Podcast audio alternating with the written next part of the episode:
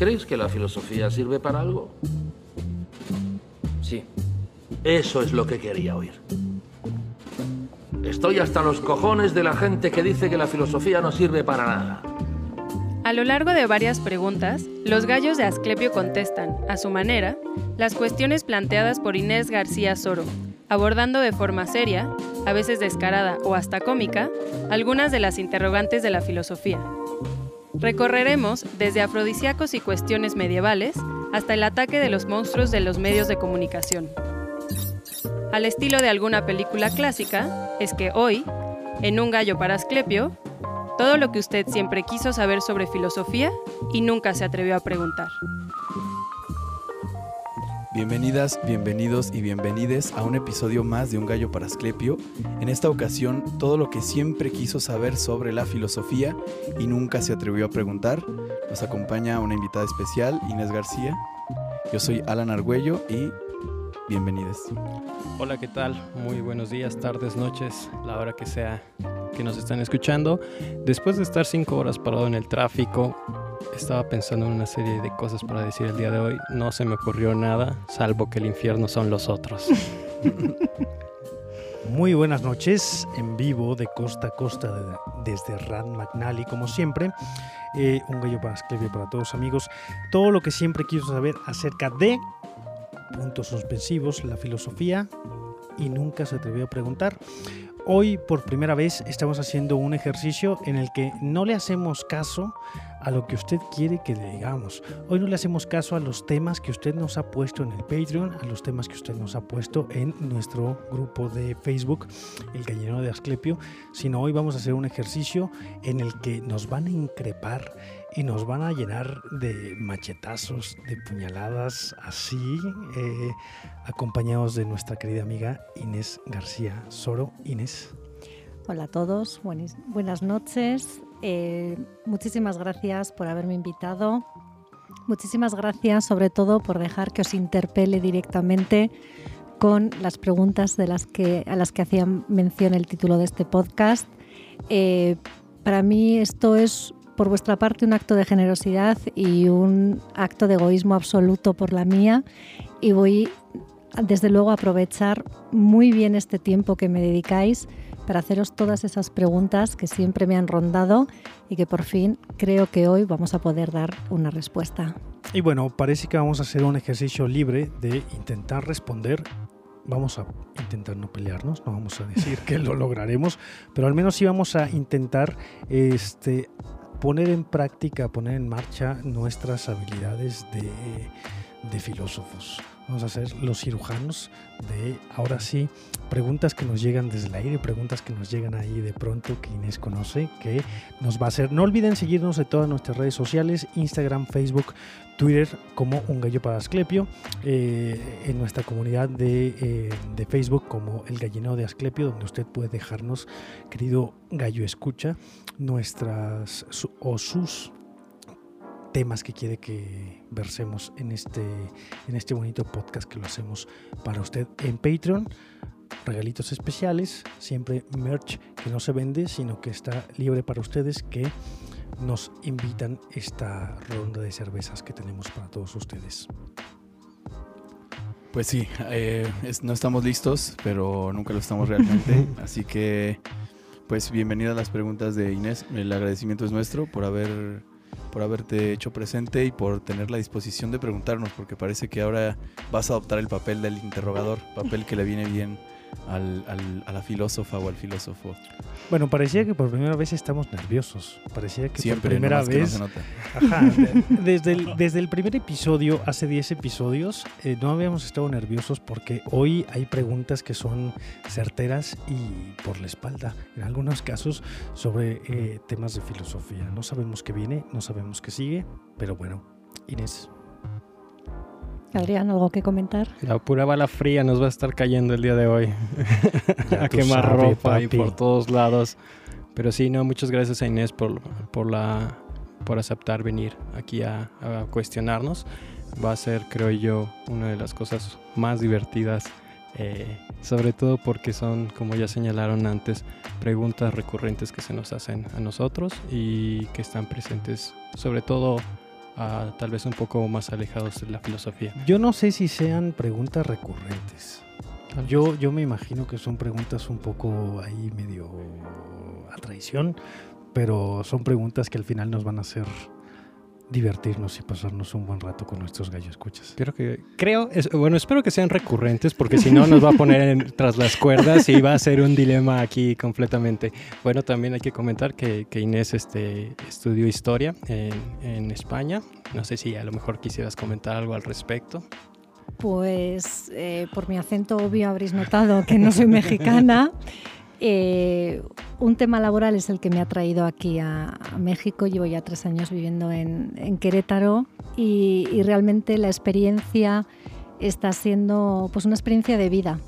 El hecho de, bueno, vivir en un país como México y, lo buenísimo de, estas experiencias siempre es bueno, pues tener la suerte de, de poder no sé, zambullirte de una manera u otra en el día a día de, bueno, pues del respectivo país que, te acoge, de la ciudad, ¿no? Y en este caso ha sido la filosofía quizás la que, la que a mí me ha permitido, la que me está haciendo este, este regalo de, poder conectar con, ¿no? Bueno, pues en este caso de poder estar como culmen a, a una cierta relación de amistad y estar aquí en este, en este podcast y, sobre todo es este amor por la, por la filosofía. ¿no? Es verdad que yo planteo las preguntas un poco a quemarropa, como, como habéis comentado, un poco desde un estilo mucho más directo, este castellano que es mucho más, más directo que, que, el, que el, español de, de México y, y, por eso también lo que considerabais un, un estilo a quemarropa y unas preguntas muy, muy directas. El punto de partida es el amor por la filosofía y quizás mi mi desconocimiento, pero también sobre todo un poco la, basado en la admiración que, bueno, pues que os sigo en este, en este podcast, que habéis sido mis, mis profesores y con los que con, vosotros comparto bueno, pues unas charlas maravillosas y bueno, que a mí, no sé, estando lejos de, mi casa, pues al final te hacen sentirte una conexión y al final siempre ese aporte intelectual que, nunca sabes dónde lo vas a encontrar y, realmente es una suerte. Por eso decía que por vuestra parte es un ejercicio de generosidad y, por mi parte quizás es un ejercicio bueno, de egoísmo, pero de desconocimiento y sobre todo porque me interesa en este ejercicio tan libre escucharos a vosotros. ¿no? Yo os interpelo, pero lo, importante de estas preguntas son, son vuestras respuestas. ¿no?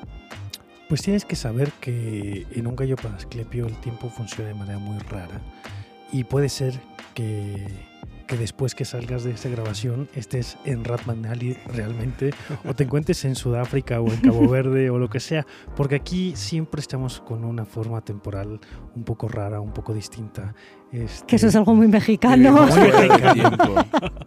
ahorita, ahorita te respondemos, pero antes de que pasemos a tus respuestas, déjame decirles que hay un detallito para todos nuestros, nuestros gallo escuchas, que tenemos una película que nos hace ahí un bluff, que nos hace... Un homenaje al nombre, ¿no? Eh, nos hace un homenaje a nosotros, nos hace Mosca. Es una película de Woody Allen que se llama Todo lo que siempre quiso saber sobre el sexo y nunca se atrevió a preguntar qué clase de título es eso, no me lo puedo imaginar. Pero bueno, eh, esperen al final y se lo puede ganar cualquiera de ustedes, mi querido Gallo Escuchas, siempre y cuando se encuentren en el centro de este bonito país, que no es España, sino es México. Pues ya dispáranos, Inés, ya, ya eh, inicia tus rondas si te parece bien. Muy bien, empezamos a, a quemar ropa y sería, ¿cómo vivís que la filosofía sea más preguntas que respuestas? Me miran todos así como, como tú primero. Yo, yo quería responder al final, pero, pero voy a introducir la polémica desde el comienzo. Me parece... Hay una cosa que me gusta trabajar en, en, el, en la actividad a la que me dedico ahora, que es el café filosófico, que es que la pregunta normalmente eh, te interroga, te interpela y causa cosquillas e invita a la respuesta. Pero el filósofo demora la respuesta porque pone atención en la pregunta y se atreve incluso a hacerle una interrogación a la pregunta, observar qué presupuestos tiene, de dónde parte, cuáles son las afirmaciones ocultas de la pregunta, porque una pregunta pregunta algo, evidentemente, pero también lo afirma. Esta pregunta, ¿cómo vivís que la filosofía sean más preguntas que respuestas? Afirma algo y lo que afirma es que la filosofía son más preguntas que respuestas. Y eso es lo que me gustaría de momento problematizar, problematizar un presupuesto de la pregunta. Y es que sí, esta es la visión romántica de la filosofía, que hay más preguntas que respuestas. Y quizá la actitud habitual sea acercarse a la filosofía para obtener respuestas. Y la experiencia habitual sea la de encontrarse con este fenómeno. A menudo son más importantes las preguntas que las respuestas. Pero me parece a mí también que la historia de la filosofía está plagada de respuestas. Que, hay, hay, algo como los sistemas filosóficos, que son sistemas omnicomprensivos, es decir, que explican la totalidad de la realidad. No solo la, respuesta va por, perdón, la filosofía va por respuestas más, más generales, más abiertas. Y en ocasiones me, parece a mí que quisiera decir en este momento que hay dos formas de aproximarse a la filosofía. La primera sería esta, buscando respuestas y las vas a encontrar. Pero la otra es, eh, a mí me gustaría llamarla socrática, por hacerle honor a mi, a mi tradición de siempre sacar al, al, al regordete este que se le ha considerado uno de los pilares en la filosofía. Y pienso en la siguiente frase que escuché alguna vez, que es, eh, la filosofía será socrática o no será. Y a lo que me refiero con esto es a una cierta interpretación de lo que Sócrates hace en los diálogos que escribió Platón, que es de siempre preguntar. Sócrates está dispuesto a eh, contradecir sus propias ideas para mantener el ejercicio dialéctico, de tal suerte que lo importante no es la respuesta, sino que esa respuesta puede estar sujeta a nuevas preguntas que cómo lo vivimos. Y yo creo que es la parte personal de la pregunta. En un principio implica desesperación, emocionalmente hablando, es desesperante porque lo que quieres es, que te digan de una vez qué es el amor, ¿no? Eh, a Sócrates le pregunta, le pregunta a alguien en los diálogos, no de Platón, sino de Genofonte, oye tú Sócrates, que siempre nos estás preguntando lo que es la justicia, más te vale que ahora nos digas lo que tú piensas sobre la justicia. Y en lugar de responder, Sócrates dice, lo que yo creo de la justicia dejaré que lo vean mis actos. Como haciendo un guiño a algo que, se puede interpretar en Platón y que Sócrates mismo se testimonia que dijo, yo no hablo con los libros porque no me responden nada. Y es que para él la filosofía estaba en el, en el diálogo vivo, ¿no? Y el diálogo vivo a veces también implica acción. Pero en fin, respecto a, la, a esta actividad de encontrar siempre más preguntas, me parece que es una actividad a la que conviene acostumbrarse si queremos introducirnos en la filosofía, porque nos permite, en primer lugar, separarnos desde de nuestro propio punto de vista, sabiendo que siempre se le pueden hacer interrogaciones a nuestras afirmaciones, a nuestras ideas, y por el otro, acostumbrarnos a reconocer que la filosofía son siempre o son una serie de preguntas que se abren nuevas, pero que se mantienen las viejas, que todo problema filosófico tiene un carácter de irresoluble. Que hay preguntas que nunca se van a resolver y que por lo tanto quizás sean más importantes ellas que las respuestas, porque son ellas las que, las que motivan el pensamiento, las que lo echan a andar. Ah, yo estaba pensando también un poco bajo esta línea que siempre marca Alan, es la cuestión socrática y platónica.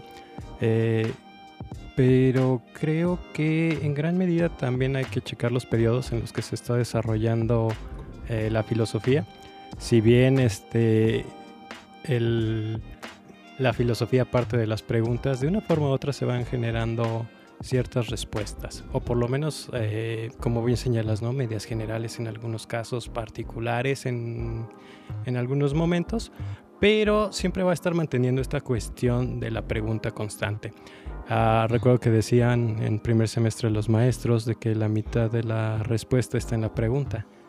O sea que también ya tenemos por lo menos una aseveración dentro de, lo que pensamos como filosofía. Ahora, eh, pensaba también en los primeros, en los presocráticos, a lo mejor tal vez en Tales, en Parménides, que... Por, el muy amado Anaximandro. El muy amado, que por lo menos tenían una concepción o daban alguna respuesta a las preguntas con las que se había iniciado la filosofía. Posteriormente, eh, pasando a con con este Platón, con toda esta cuestión de las ideas, de que no se puede determinar algo, de que no, podríamos conocer, con todos los problemas que se pasan con los sofistas también, eh, de que pese a que están las constantes preguntas, no hay una respuesta tan determinada. No sé si a lo mejor de ahí venga esta concepción, como dices, muy romántica de la filosofía, que son más preguntas que respuestas, pero por lo menos hay un cierto camino que se va desarrollando para saber qué tal, qué una cosa puede no ser, ¿no? Eh, en este caso, por ejemplo, recordaba que hace unos meses me tocó dar una clase sobre estética y me pusieron a leer a, a Lipias, Lipias Mayor, Eh, sobre la belleza y a mí me pareció sumamente molesto Sócrates como no tiene ni idea porque se la pasa friegue y friegue y friegue. Y también Platón, porque lo pone, pone a Hipias así como de acá, ah, miren a Hipias, el sofista, el que dice que sabe y, no sabe ni siquiera entender una pregunta. Y dices, bueno, realmente es así la filosofía. También hay un poco del desdén, ¿no? Cuando estamos en una interlocución parte de, hasta nuestros prejuicios como filósofos contra alguien que cree que sabe es estar haciendo las preguntas constantes, ¿no? Eh, estar fastidiando con preguntas, con preguntas, con preguntas para decirle, ya ves, tú no sabías nada de eso. Y posteriormente a lo mejor me acuerdo también de, de esta filosofía ya medieval que tenía que ver también con la cuestión de la, de la revelación eh, y que creían en una revelación como tal, mezclada, digamos, la filosofía y la religión, pero ahí había por lo menos otra línea constante de, de, tener una, una, certeza, vaya, y eso es a lo que me gustaría llegar, este, por lo menos en esta intervención primera, que pese a las muchas preguntas que se puede tener eh, dentro de la filosofía, hay algún momento en el que llegaremos a un punto, por lo menos eh, racionalmente o por lo menos entre nuestras reflexiones, que no podemos ir más allá de, esa, de, ese, punto de, de ese punto de tope, mejor dicho. Y creo que ahí es donde nos afianzamos con ciertos principios cada uno de, nosotros, por muy nihilistas que seamos, por lo menos la aceptación del, nihilismo sería una aceptación a, una forma de responder todas estas preguntas. ¿no? Ah, creo que es un juego, sí, bastante bueno preguntar por qué hay más preguntas que respuestas, pero creo ya mucho, muy personal, que bajo esta línea, bajo estos análisis, bajo esta mayéutica, bajo esta retórica a la que nosotros mismos nos, nos, sometemos y nos van sometiendo también los profesores y compañeros, llegamos a un principio y ese principio es muchas veces el que nos determina o lo que dirige nuestra, nuestra vida, nuestra existencia y aquí es donde retomo esto de cómo vivís ah, bajo esa línea, porque tenemos ciertos principios que tal vez, eh, dependiendo de las circunstancias a las que nos enfrentemos, no iremos más allá de ellos. Bueno, yo tengo, yo tengo como, como una versión muy escolar, sí parece, pero me parece muy genuina y muy sentida, muy sincera, que es que la filosofía más allá de lo romántico, porque no creo que sea romántica, me parece que tiene más, más preguntas que respuestas, porque ese es su carácter de fondo. No por un asunto romántico, sino porque la filosofía que hoy, en, las, épocas, en las, épocas, que nos toca, en, el siglo XXI, no necesita o no le puedes tú exigir que tenga problemas de, de resolución, sino que debe de hacer como el el carácter o el cariz de marcar esos problemas. Y cuando tú intentas marcar el problema, lo que haces es preguntarte, te cuestiona la filosofía. No, yo no entendía el sentido romántico de, de qué pasa cuando, cuando te preguntas y te preguntas. Eh, nunca lo había visto como un asunto romántico, pero sí me parece que la filosofía, con este asombro primario, con este asombro de, de, de, los presocráticos, de Tales, de Anaximandro, de Demócrito, de, de, todos estos primeros, primeros sabios de la antigüedad, lo que tenían era una suerte de asombro. Y ese asombro lo que hace es preguntarte. Si la filosofía tiene el carácter del asombro es porque tiene la capacidad de preguntarse, no de responder. No importa la respuesta, la respuesta cambia. Si tú esperas una respuesta filosófica de algo, pues estás zanjando una pregunta que muta, que cambia y que es susceptible de interpretación. Y no estoy diciendo que cada quien lo suyo. Cada quien tiene una respuesta. No es cierto, la verdad, la verdad al menos vista desde un plano filosófico muy tomado en serio, es un asunto susceptible de interpretarse, de mutar. Y no es que cambie el hecho, es que, es que cambia la manera en la que tú interpretas el hecho. Algunas veces somos el bueno y depende de la interpretación puede ser el malo, pero el hecho es el mismo, ese no, no se cambia y el hecho no nos importa. Lo que nos importa es cómo lo puedes abordar. Y ese cómo lo puedes abordar es una pregunta. no es un, no es un romanticismo, es una, es una pregunta, es ¿y qué tal? ¿Y qué pasa con? Y entonces, ¿dónde nos queda? Y ese es el gran carácter que me parece alejado de una interpretación romántica, o a lo mejor eh, adolesco de ser romántico, pero me parece que la pregunta es el principio fundamental de la filosofía, porque la filosofía no intenta dar respuestas, intenta cuestionarse. Y si con la filosofía te vas a cuestionar, te vas a asombrar o te vas a, a volver ingenuo o astuto, es por la pregunta, no por lo que tú puedas responder. La respuesta es accesoria, es un adjetivo, no es el carácter principal. Viene, viene y después lo puedes cambiar y después te puedes este, arrepentir y, como un, un, hecho humano, un acto humano puedes decir, ah, estaba muy tonto, no era eso, perdón, discúlpenme, ahora cambio. La respuesta la puedes cambiar, la pregunta no. La pregunta sigue siendo fundamental, la pregunta sigue siendo el origen, el, origen, el principio de la cosa.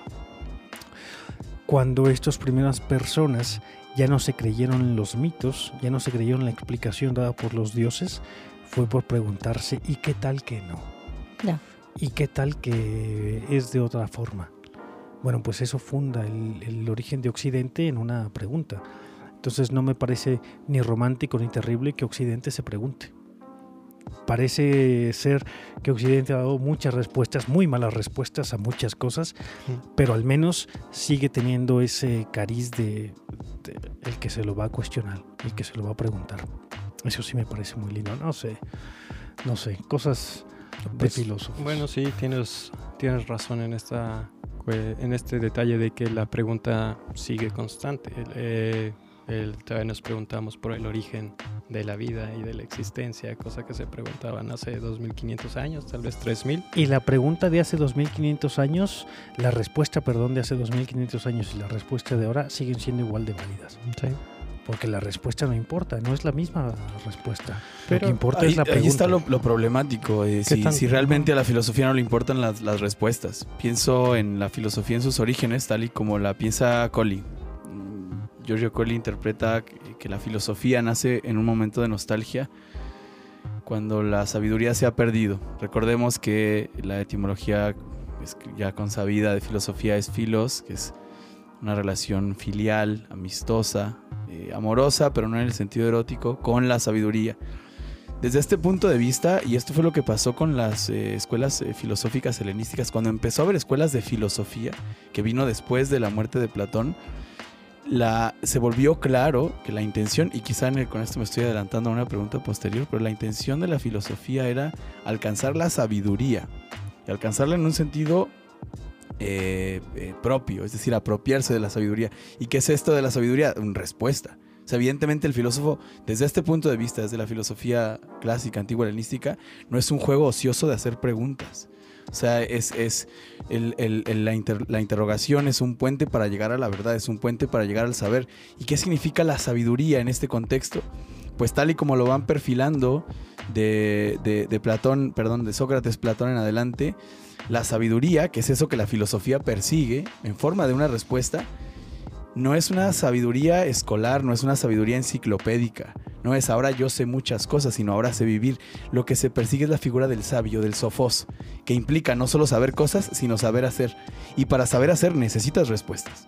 O sea, para saber cómo operar en el mundo, digamos, ¿no? Que yo estoy aquí en, el siglo V en Grecia y digo, a ver, en mi localidad hay un platónico, hay un este, hedonista, hay un, hay un cínico y hay un estoico. ¿Con cuál me voy? Porque y estudio en, el liceo de Aristóteles. Sí, claro. Eh, eh, escogías escuela en función del modo de vida que practicabas. Y esto implica una respuesta, pero en el sentido más íntimo, es decir, una respuesta que te compromete vitalmente. Por ejemplo, si yo digo, el fin de la experiencia humana es eh, la eudaimonía, la felicidad lo traducimos ahora, pero podría ser la autorrealización o el florecimiento si ese es el fin de la humanidad, yo voy a encontrar los mecanismos para alcanzar ese fin. Entonces me sumo a la escuela de Zenón de sitio, digamos, al estoicismo, y voy a seguir sus preceptos. Entonces, eh, no, no creo que este fenómeno sea exclusivo del, helenismo, pero si la filosofía es una persecución del saber, lo que se están buscando son las, respuestas. Y una visión como la que propone Arturo, con la que yo estoy de acuerdo, pero estoy jugando a ser abogado del diablo, eh, es una visión ociosa sea, preponderar las preguntas es no querer alcanzar las respuestas. Entonces, claro que la filosofía necesita respuestas. Sí, también la, eh, sí, ahí, habrá que hacer la discrepancia y hay que estarnos peleando. Mm. Gracias, Inés. No, no, no, no, no, no, creo que creo que hemos hecho, creo que hemos hecho una cosa ahí medio tramposona en la que no hemos respondido porque no hemos dado respuesta. La cosa es ¿cómo vives? ¿Cómo vives? Era algo, que... era algo que tú además no has terminado de contestar. Yo estoy aquí lanzando preguntas, preguntas. Creo que se vuelve personal cuando dices, ¿tú cómo vives? Ya no importa cómo pasa con los griegos, ¿tú cómo lo vives? Yo lo vivo fenomenal. Me encanta. Me encanta, me encanta que no haya un compromiso por responder pero hay un compromiso por preguntar. Eso sí me encanta. Pero tanto el origen, que son las preguntas, como las respuestas, el conocimiento que vosotros que habéis adquirido, el conocimiento que vosotros, tú hablabas del conocimiento que no fuera solamente enciclopédico, sino algo como por decirlo de una manera muy llana, que te brota como una fuente, ¿no? Y a mí eso es lo que me interesa.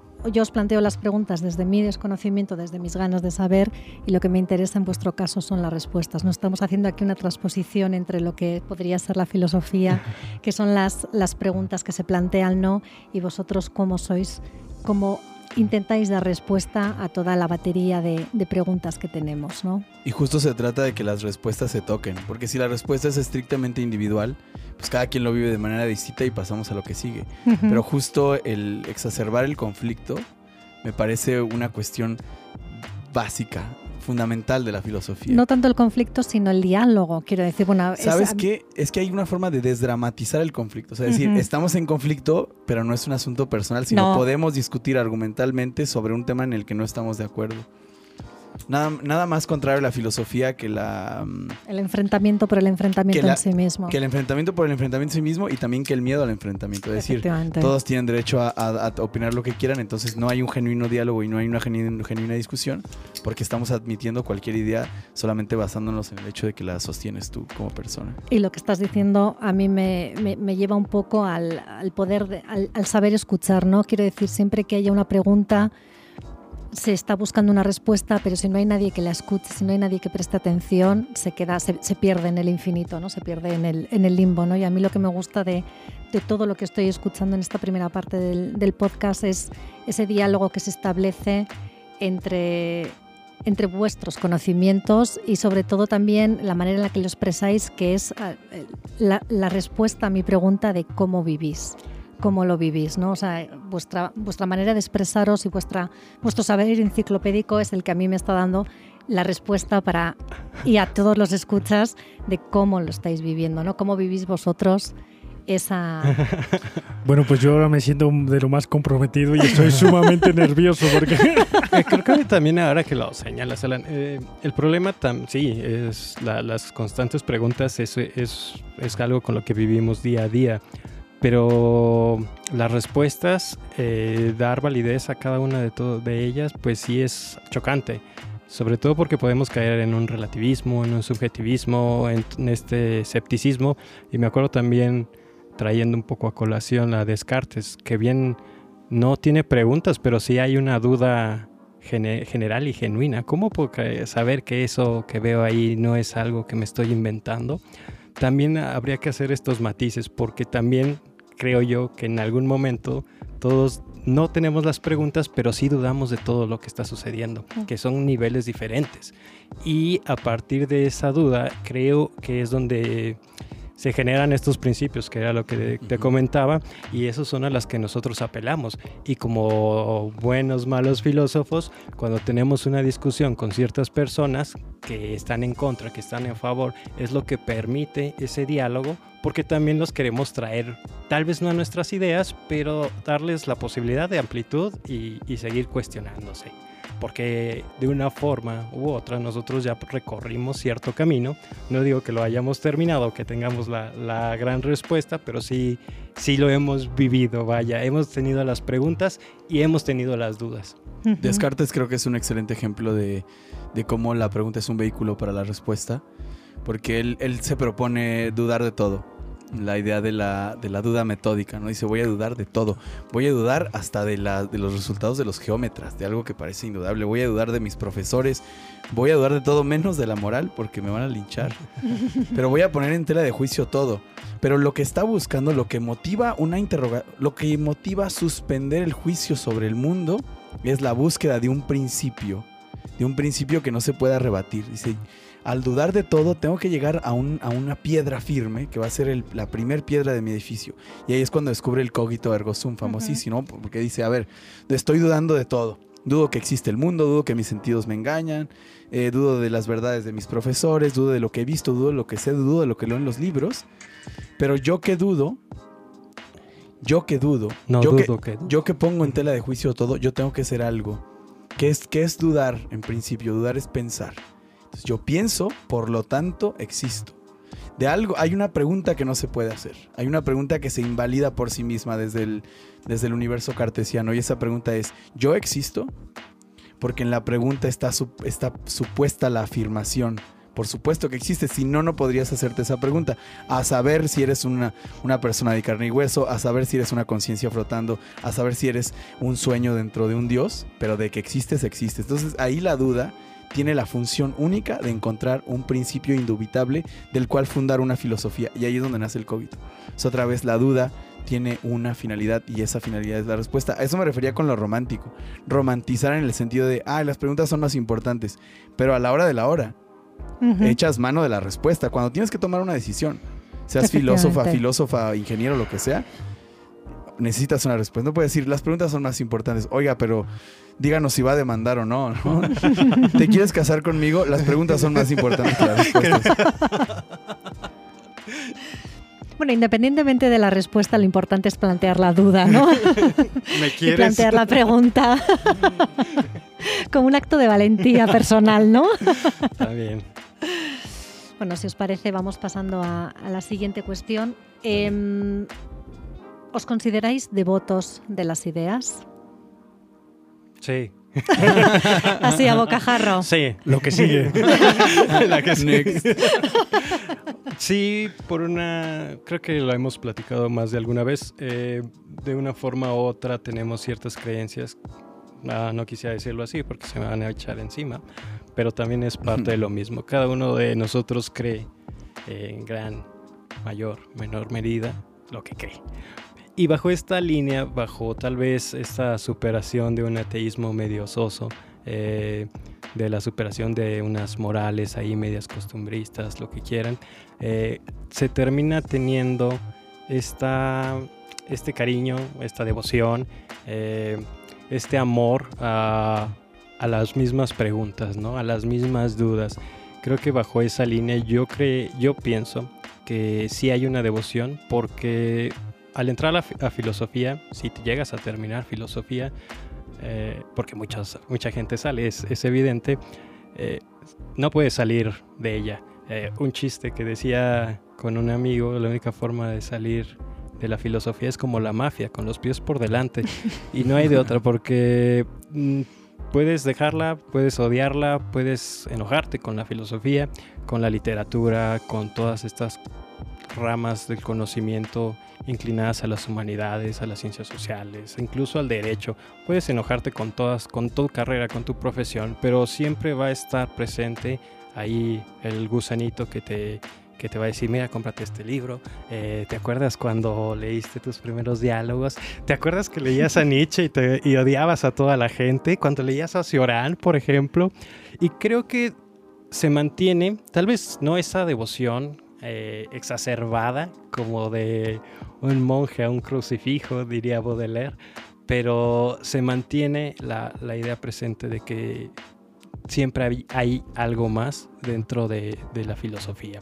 Y eso creo que rellena en gran medida la, primera pregunta de las dudas. Siempre se mantiene la, la, cuestión de la crítica, de la duda, de las preguntas, de qué pasaría si, todo eso. Yo creo que si hay devoción, en mayor o menor medida, dependiendo de la persona, dependiendo del desencanto, dependiendo de cómo los haya tratado también. Porque como bien dicen, cada quien cuenta cómo le va en la feria. Sí. Pero es lo mismo devoción a las ideas que devoción a, las preguntas, para ti. Mm, tal vez existiría una devoción a encontrar respuestas particulares, creo yo. Lo definiréis casi como una adicción. En parte, a veces sí, a veces sí se convierte, por lo que yo he visto, y no han sido cosas bonitas, he visto cómo terminan. Pero como en un tono particular, porque voy a interpretar la pregunta en, los filósofos, no específicamente las personas que estamos en esta mesa, los filósofos son devotos de las ideas. Yo creo que no. Yo creo que no. Me parece que si te comprometes con una idea, te invalidas en la posibilidad de cambiar. Y una cosa fundamental, fundamental históricamente es que esto cambia, ¿no? Nosotros los de entonces ya no somos los mismos, diría Heráclito en voz de Neruda. Y, y la cosa es que no te puedes comprometer como un devoto, porque entonces te pierdes todo lo demás. Muy bien. ¿Sabes? Me, parece como que de origen es tendenciosa la pregunta porque nos estás obligando a decirnos desde una postura y te voy a decir, no sé, no sé, no sé, porque lo que me sale de la entraña es decirte no no soy devoto de la idea porque ahorita pienso una cosa y en dos días voy a pensar una cosa total y completamente distinta y no me hace una persona incongruente. No, ah, me, hace, es, un gran tema. no me hace un filósofo no comprometido, no me hace una persona como desvalorizada de los mismos principios intelectuales que yo tengo. Entonces, pues no, no soy un devoto de las ideas. soy una persona que, permíteme, permíteme, soy una persona que tiene ideas con las que estoy muy comprometido, pero esas ideas no me, no me ponen un fin, no me limitan. No te condicionan. no me condicionan, igual que con lo biológico. Yo tengo una condición biológica y esa condición biológica no me limita, no me condiciona. Entonces con la idea me pasa exactamente igual. Lo biológico es una idea que impede en mí, lo ideal es una idea que impede en mí. Y está bien. Yo ahorita estoy casado con Nietzsche y estoy casado con el pop y estoy casado con un gallo para Asclepio, pero después yo renuncio a este podcast y ahí se quedan muchachos. pero creo que la idea, la idea, si me lo permites, creo que va para este sentido de que siempre vas a mantener ese espíritu de querer de querer saber, vaya, no de que te cases con una idea en particular, sino que mantengas esa línea de que, bueno, a lo mejor ahorita leo, no sé. Ese amor por las ideas, o sea, ese amor por el desarrollo de, del intelecto, por el desarrollo de los conceptos, por seguir buscando. Entonces me parece que está planteado de una manera distinta, porque ese amor no tiene que ver con la devoción que yo le pueda tener. Porque yo le puedo tener mucha devoción a San Judas Tadeo, pero no amor a San Judas Tadeo. Entonces, sí creo que, me parece una pregunta tendenciosa de origen, a la que la primera respuesta y la respuesta con la que me mantengo hasta esta interpelación es no. no. soy un devoto de las ideas, porque las ideas son una cosa que defiendo, que argumento y que puedo cambiar. Que puedo hacer, demostrar ahora, pero no me limitan y las puedo cambiar y no me vuelve una persona menos comprometida y no me vuelve una persona menos en voluntad de lo mismo.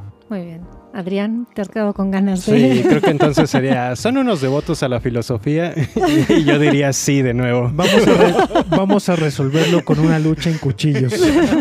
No, sacaste, sacaste, un tema interesante que es el de la congruencia. Si yo, si yo soy, eh, no sé, si yo soy vegano, por ejemplo, ¿no? y digo, tengo que ser congruente con mi idea del no maltrato animal, eh, evitando los alimentos eh, que impliquen este, esta explotación, y al año siguiente cambio de idea y digo, bueno, no pasa nada si destruyo el mundo porque el mundo se va a autodestruir y no tengo ningún compromiso ecológico fuerte, eh, viviendo en un mundo que le importa un carajo a sí mismo y que es una especie de accidente, porque es, un accidente geográfico el hecho de que haya vida. Bueno, a menos que piensen lo contrario, pero... Em, pero eso quiere decir que soy incongruente. Es decir, el año pasado era vegano y fui congruente y ahora estoy siendo incongruente porque cambié de idea o soy congruente porque cambié de idea y ahora vivo de conformidad a la, a la nueva idea. ¿no? Creo que esa es justo la trampa de la pregunta de qué significa ser devoto, hasta cuándo reconociendo que las ideas tienen caducidad, que se mueven y que seguramente a todos nos ha pasado eh, contradices ideas que sostenías hace dos años y seguramente dentro de dos lo, volverás a hacer, ¿no? Nadie es tan congruente o tan consistente. Las ideas de, de la ilustración francesa no me competen ahora. Para nada, yo no me, yo no me siento identificado con las ideas. Sí, de no, la te, no te interpelan. Y no quiere decir que no me parezcan importantes. Entonces son ideas que no interesan, que no tienen que ver conmigo y que creo ya, vamos a lo que sigue, basta de la ilustración francesa, ya, ya no tenemos reyes por acá. Pero eso Gracias. también es ser devoto a una cierta idea, ¿no? A la idea del progreso. No, no, no, pero... Eso ya pasó. Uh, venga, justo, justo, justo lo que yo quería luchar es la idea del progreso de la ilustración. Justo yo estoy, eh, el- el- no lo dije desde el principio, pero es esa idea ilustrada del progreso, ya, no me toca a mí. Justo a mí no me toca la idea del progreso. Fue una idea muy ilustrada que no me compete. Ahora, no quiere decir que esté en contra de que el- la gente la pase mejor. Sí. Que no tiene que ver que la pases bien con el progreso. No sé, no sé, pero yo devoto a Dios, renuncio. Yo creo que sí, yo creo que sí eres devoto, pero de, un- de una forma muy sutil. Eh, a ver, la pregunta radical aquí es, ¿se puede vivir habitando en la incertidumbre? La vida, la vida material, la vida práctica, no precisa de una serie incontable de certezas y de ideas a las que nos hemos afianzado. No nos levantamos todos los días sabiendo que el mundo sigue siendo exactamente el mismo. No es cierto que tenemos un sentido de la vida y ese sentido está articulado en ideas. No es cierto que hay un motivo radical y fundamental para aceptar trabajos de mierda, ir a trabajar todos los días y, dormir las, las horas que el, que el capitalismo nos permite. No es cierto que hay una razón por la que estamos vivos. Y si la hubiera, por más mínima que fuese, disfrutar el placer, el alcohol, coger o lo que sea, sería una especie de devoción. Ciorán lo lleva más lejos. Ciorán es una especie de escéptico radical. Que, que trata de llevar el escepticismo hasta su máxima, hasta su máxima expresión. Y en este intento de, de, de llevar hasta el, el escepticismo a su máxima expresión, dice él mismo que es un, eh, un escéptico radical, lo que hace es decir, ¿cómo sería vivir como un escéptico? ¿no? Que esto ya lo había, lo había planteado Pirrón. ¿Cómo es vivir como escéptico? ¿Qué significa no hacer nada? O sea, si habitas en la pregunta, entonces no muevo ningún dedo, porque el hecho de que yo pida ayuda implica una serie de ideas que me comprometen. El hecho de que yo, por ejemplo, si yo te demando, si te demando es porque tengo la idea de que tengo la razón y de que estás atentando contra uno de mis derechos, ¿no? Entonces parece que la única forma de, de- de no ser un devoto a las ideas sería la de no moverse en absoluto. Porque, y esto lo dice Cioran, levantar un dedo implica un acto de, de- de férrea voluntad y de férrea creencia tan grande que es como una especie de acto metafísico, ¿no? Eh, el ser humano vive atravesado de ideas. Vivimos en un mundo poblado de conceptos. Así es como yo entiendo la idea, ¿no? Como el paso previo antes del concepto. Pero si tú le dices a alguien te amo, eso es ser un devoto de las ideas. Si le dices a alguien te quiero, eso es ser un devoto de las ideas. Porque no estás tratando, por así decirlo, con una realidad eh, pura, sino es una realidad a la que accedes a través de las ideas, a través de los conceptos. Si vas a la tienda y utilizas dinero, todo eso son ideas. Yo creo que no es posible no ser un devoto de las ideas mientras se siga con vida. Salvo, e insisto, una dieta de, de no moverse. Pero eso sería también otra gran idea. Decir, yo no creo Ajá. en el movimiento, yo no me muevo. Entonces, comer, hablar, discutir incluso. A- si discutes con alguien sobre cualquier tema, eres un devoto de las ideas. Estamos habitados por las ideas Sí. entonces, ¿no? Sí, también ahí implica la, la- la aceptación de ciertos valores que nos permiten hacer los juicios de valor. Claro. O sea, los, los juicios valorativos que nosotros damos. Ya lo había citado en podcasts anteriores, pero me parece muy relevante cuando Camus dice que para él un juicio valorativo es comer. Y eso se convierte Ujú. hasta en una moral directamente para, para estos pensadores. Presupone quizás ciertas cosas muy mínimas, como que la vida vale la pena de ser vivida. O sea, por eso Camus dice, la pregunta filosófica fundamental es la pregunta sobre el suicidio, porque precede al gesto definitivo. Y más adelante dice, ¿saben cómo yo juzgo el valor de una, de una idea? Yo la juzgo en función de los efectos que provoca, de aquello a lo que compromete. Entonces la pregunta de la vida vale o no vale la pena de ser vivida le parece de, de importancia fundamental porque a lo que compromete es a seguir viviendo o matarse de una vez.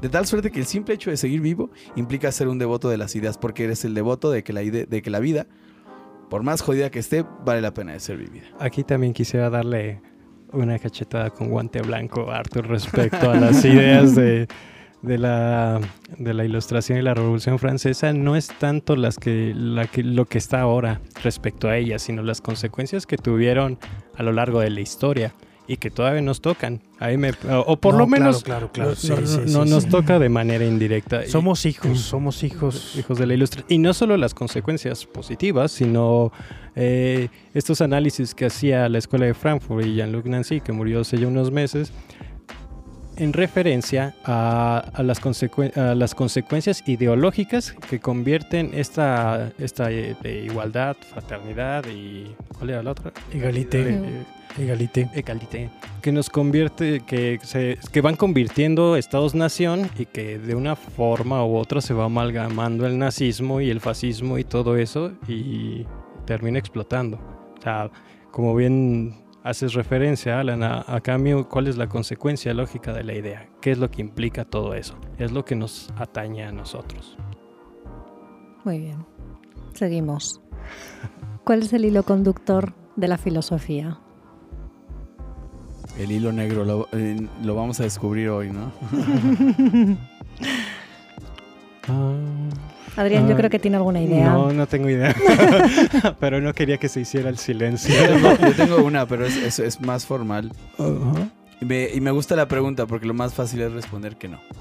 Que no hay un hilo, no hay un hilo conductor de la filosofía, que es una actividad que, que deviene, que aparece y que sigue las reglas las reglas eh, en las que... Del tiempo. Las reglas del tiempo y sobre todo el hecho, y creo que se nos olvida también cuando hablamos de ciencia, que son personas, humanos, que están haciendo algo. En este caso están pensando bajo un marco que nosotros hemos tendido en llamar filosofía y que podemos más o menos establecer cuáles características lo componen. Desde ese punto de vista sería una experiencia, la filosofía en su devenir es contingente más que necesaria. Y si es contingente, encontrar un hilo conductor implicaría hacer una especie de reconstrucción racional de los hechos y decir, ah, ha pasado por esto, esto es lo que la une. Sin embargo, no deja, no deja de ser divertida la, el responder afirmativamente, ¿no? Es decir, si hubiese un hilo conductor de la filosofía, si no fuera una actividad eh, así como digo, contingente y no necesaria, si, si, si no tuviera un despliegue caótico de sus medios y de sus fines, yo remitiría otra vez a algo que parece permanente en la filosofía y que es lo que hace que la filosofía siga existiendo, y es la búsqueda del conflicto permanentemente. Si bien es cierto que hablamos de tradición filosófica, que no es posible que empieces a filosofar de cero. Si empiezas a filosofar de cero, te van a quedar unas reflexiones súper chafas que seguramente ya dijo un filósofo anterior a ti, por eso es tan importante la tradición en filosofía. O sea, si tú quieres hablar sobre Dios, bueno, hay un montón de literatura que te precede. Pero lo único que encuentro ahí, como hilo conductor incluso, es constante e hilo conductor al mismo tiempo, es la permanente búsqueda del conflicto. Si yo soy tu discípulo, aunque esté, aunque esté totalmente convencido de tu idea, siempre voy a buscar problematizar. Creo que ese es el cenit de la filosofía, buscar problemas donde no los hay. Y esto me remito incluso a la primera pregunta. Claro, la, pregunta. ¿por, Qué lo, por, qué lo, ¿Por qué el fundamento de la filosofía es el preguntar? Porque los problemas se articulan en preguntas. El filósofo quiere ver, el filósofo atenta contra lo dado. Si tú me vienes a decir, no, oye Alan, pero es que es evidente que las personas son así, el filósofo va a decir, vamos a atentar contra esa evidencia, vamos a problematizar, vamos a poner en tela de juicio. Filosofar es poner en tela de juicio. Y desde ese punto de vista, su hilo conductor sería siempre buscar el conflicto, siempre buscar la contradicción. Porque el día que ya no encuentres contradicción, el día que algún filósofo aparezca con la verdad absoluta, ese día se terminó la filosofía. Sí, también me, me, parece que el hilo conductor de la filosofía no existe como tal, sino que existe una interpretación que va cambiando acerca de la filosofía. No tiene un hilo, no tiene un, justo con la primera pregunta, no tiene un montón de respuestas que se puedan suceder una después de la otra, sino que tiene un montón de, de problematizaciones sobre sí misma. Y ese es el hilo conductor de la filosofía, el cuestionarse a sí mismo, su propia praxis. a, diferencia de cualquier otra ciencia, esta se permite y se ve con buenos términos y con buenos ojos que tú mismo te cuestiones lo que tú estás haciendo. Que tú mismo digas, a ver, a ver, vamos a ver si, si es verdad. Porque la ciencia eh, eh, también a colación de la pregunta anterior que decíamos, ¿qué, es lo que pasa? Pues ahora nos estamos poniendo en práctica o, en duda el cambio de las energías este, muy contaminantes, las energías verdes, tan abrupto y tan rápido y que no nos da abasto y que ha hecho una subida impresionantemente en los precios del consumidor de las energías, es porque se hace. Porque la, ciencia, la técnica, la tecnología lo que hace es que se reproduzca, pero acá no. Resulta que en la filosofía está bien que que tú mismo seas una persona que se cuestiona la práctica y que se cuestiona su, su, papel y lo que está jugando y que te puedas ver tú en tu importancia. Entonces, cuando dices, ¿cuál es el hilo de la filosofía? Pues yo creo que no tiene un hilo la filosofía.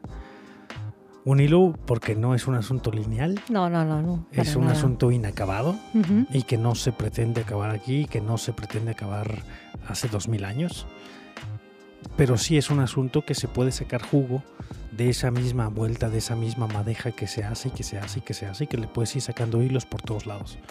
Un hilo no tiene, tiene muchísimos hilitos a donde ir. Cabos que, van, que van quedando sueltos y que los puedes ir retomando a medida que tú vas evolucionando. en la metáfora del hilo es una madeja que, que, no tiene un solo punto de donde sacar, sino tienes 200 puntos de O está compuesto de muchísimas pequeñas hebras que son las que van formando esa especie de resistencia, ¿no? Ese hilo conductor realmente, justo, Justo, así funciona esta cosa. O al menos en los últimos 3.000 años hemos visto que va por ahí más o menos. no hay una cosa, hay 280.000 cosas que de donde puedes ir sacando. Muy bien, muy bien. El hilo conductor es la contingencia, como bien señala Alan. Sin embargo, si lo vemos de manera retrospectiva, podemos ver que hay una línea, o por lo menos una serie de pensamientos que se van compaginando unos con otros. Este hecho no implica que a futuro se pueda determinar qué va a haber en la filosofía, porque la filosofía, a diferencia de otras ciencias, pues no es una cuestión evolutiva. No es que se termine un tema o que termine otro o que terminen de hablar de, de lo mismo. Por lo mismo de que se quedan algunos temas abiertos es que se van a estar retomando posteriormente y a partir de eso, a partir de las preguntas, es donde van a estar, por donde va a estar caminando la, misma filosofía. Recuerdo mucho también, ahora andamos muy modernos, que esta ruptura que tiene Descartes, que tiene Bacon, que tienen los modernos respecto a la filosofía medieval. Galileo y Copérnico. Galileo y Copérnico es referente a, estas personas que se habían mantenido como receptores, como comentadores eh, respecto a sus maestros, que nada más decían eso. O sea, estos grandes filósofos son los que se dan cuenta, son los que retoman estas pequeñas preguntas, estos pequeños conceptos y se dicen, bueno, ¿y esto a qué se refería? Y hacen otra, hacen un, un, un vaya la, la, expresión. Recuerdo también mucho a, a Derrida bajo esta línea que bajo el concepto de desconstrucción que está manejando Heidegger en tiempo y ser, pues termina siendo el parteaguas para la filosofía posmoderna. Pero lo tenemos que ver, ¿sí? A, partir de, la historia. O sea, si, sin, Heidegger no tenemos Derrida, sin, sin Nietzsche no tenemos Foucault, sin Schopenhauer no tenemos a Nietzsche. Sin Hegel no tenemos a Schopenhauer, no tenemos a la Escuela de Frankfurt, no tenemos a Benjamin. Si queríamos, si queremos ver un hilo conductor, lo tenemos que ver a través de la historia, no a través del futuro. Y justo a mí me parece, yo estoy en contra de ver el hilo conductor resumido en la historia, porque me parece que el pensamiento, resumirlo a nada más una visión historiográfica, no histórica, sino historiográfica, es dejar de lado un montón de matices que mm. pueda tener la manera de pensar de la humanidad. No quisiera, no lo encasillo en ese aspecto porque, por ejemplo... No, no, discúlpame, ah. pero me parece que cuando dices un hilo conductor a través de la historia es un hilo conductor. es que así se puede entender las ah. ideas presentes, por ejemplo. Eh, y ahí va, ahí va la, la ruptura con esto. Cuando Boesio escribe La consolación de la filosofía, inicia el problema de los universales. Tiene que pasar mil años para que Ockham, o 500, 600. No, de Boesio a Ockham no son mil años. Los años que sean. Son como 150 años. Y, y, Ockham termina dando una respuesta a un problema planteado anteriormente. Sin embargo, no termina por gestionarse, por terminarse, porque pasa de moda. O sea, hay esa transición entre el pensamiento medieval al pensamiento renacentista que deja de lado uh, los problemas filosóficos medievales porque la ciencia, porque los... Este, los telescopios. Los telescopios, este, la gente que estaba navegando en barcos, pues se dio cuenta de que había un mundo exterior a ellos. Y ahí es cuando se hace una ruptura. O sea, no se terminan por gestionar. Sin embargo, hay que dar una línea, por lo menos, para saber por qué esas personas están diciendo lo que están diciendo. Y, esa, y, ahí sí me baso mucho en lo que dice Alan respecto a la tradición. Tenemos que ser conscientes de la tradición para saber de dónde, de dónde estamos hablando. No, es que si no, tienes, si no tienes la historia de la filosofía no tienes nada. O sea, si no tienes los textos, eh, Sócrates es ágrafo y nadie se hubiese acordado de él si no hubiera sido porque, porque sobre él escribió Platón, porque sobre él escribió Genofonte, porque sobre él escribió Aristófanes. O sea, si no es, si no es en los textos, que es lo que entendemos por la tradición filosófica, entonces ¿dónde vamos a buscar ese hilo conductor? Se me ocurre un hilo negativo. Ya he dicho muchas veces este lugar común de Whitehead que dice que la historia de la filosofía no son más que las notas al pie de página de los diálogos de Platón, pero lo pienso ahora en el sentido del hilo como si él fuese el primero en, desmadejar esta, esta madeja, como decía Arturo. Y, me pongo a pensar en qué es esto, qué es esto que la filosofía hace. Eh, Kant va a establecer una serie de preguntas que él considera como las preguntas fundamentales de la filosofía. ¿Qué, puedo saber? ¿no? Eh, ¿Qué es el hombre? ¿Qué puedo esperar? ¿Y cómo debo actuar? Y en ese sentido parece que establece las... No solo las preguntas fundamentales de la filosofía, sino las disciplinas de la filosofía que son fundamentales. La epistemología, la antropología filosófica, eh, la ética y la metafísica. ¿Qué tienen en común estas, estas eh, disciplinas de la filosofía? ¿Qué tienen en común los temas a los que se han aproximado los filósofos? Y para hablar de este hilo negativo diría, son, son aquellos dominios del saber cuya respuesta no puede ser dada de manera definitiva ni apelando a criterios objetivos. Entonces, el filósofo persigue lo irresoluble. Si hubiese un hilo, tendría que ir, o sea, si hubiese un hilo negativo en el sentido de todo aquello que no puede ser objeto de la ciencia, sería el filósofo se ocupa y persigue, como si fuese un hilo, ¿no? o una serie de hilos, eh, pero ya extrapolando la metáfora de hilo conductor persigue aquellos temas que no tienen una respuesta definitiva, que no se puede, que no se pueden apresar cuantitativamente, que no se puede hablar de un parámetro objetivo para, para responderlos. Y el otro hilo podría ser también el amor por el saber, la, la, palabra misma. ¿Cuál es el hilo conductor de la filosofía? La sabiduría. Es lo que siempre se persigue. Pero es curiosa la historia de la filosofía porque este hilo se rompe. O sea, si el presupuesto fundamental del filósofo es aspirar al saber, va a llegar un Nietzsche ¿no? Hay que poner una campana cada vez que alguno de nosotros diga Nietzsche. A decir, no, ¿sabes qué? Hay, un, hay una equivocación ahí porque el filósofo pone en tela de juicio todo, menos su propia aspiración a la sabiduría. Dice, ¿qué tal si no hay verdad? Y si todo es apariencia. Entonces el juego cambia. Ya no es una persecución del saber, sino es un reconocimiento de que no hay tal saber, que todo es apariencia y que el mundo es una especie de, de página en blanco donde se puede operar donde se puede crear valores al contentillo y donde se asumen las consecuencias de esos valores. Entonces yo, a ver, a mí me, estoy de acuerdo con Arturo, o sea, si, si, lo buscas no lo encuentras porque hay una multiplicidad caótica de, experiencias filosóficas unidas por la tradición, que eso también podría ser otro hilo, o sea, no puedes olvidar a Sócrates, no puedes olvidar la tradición que, que es muy específica, muy localizada, son ciudades europeas, pues, ¿no? Se habla de la filosofía náhuatl y de repente uno se confunde y dice, a ver, la tradición filosófica es el hilo conductor. Las preguntas que se hicieron los griegos que nos hicimos nosotros. O sea, no vas a encontrar en esa Hualcoyotl que es el ser. Vas a encontrar otras cosas. Quizás se debería hablar de pensamiento náhuatl más que de filosofía Porque no es su problema. O de pensamiento budista más que de filosofía budista. O sea, el hilo conductor sería, es una escuela de pensamiento europea, ¿sí? Que se ha preocupado por alcanzar la sabiduría reconociendo que los saberes humanos son poco o dignos de nada. Una serie de ideas inacabadas que nos meten en problemas. Ese es el hilo conductor. Sí, sí, lo inacabado. Porque también regresamos a, a lo mismo, este, la importancia de las preguntas y la imposibilidad, porque creo que de esto aquí se diferencia la filosofía de la ciencia, de no tener una, una verdad que pueda ser comprobable. Muy bien, muy bien, Adrián, porque me das pie a la, siguiente, a la siguiente pregunta. Que en este caso sería cómo resuelve la filosofía el conflicto de Dios y, la ciencia. y esta pregunta... Aquí tenemos a los expertos. Yo renuncio, yo no... Ya se está alborotando el gallinero. Confróntese nuestro podcast número. ¿Cuál era el de religión? ¿El 5? el 4. CFR. No, pero esta, si queréis esta pregunta muy, muy brevemente. Em, adelante.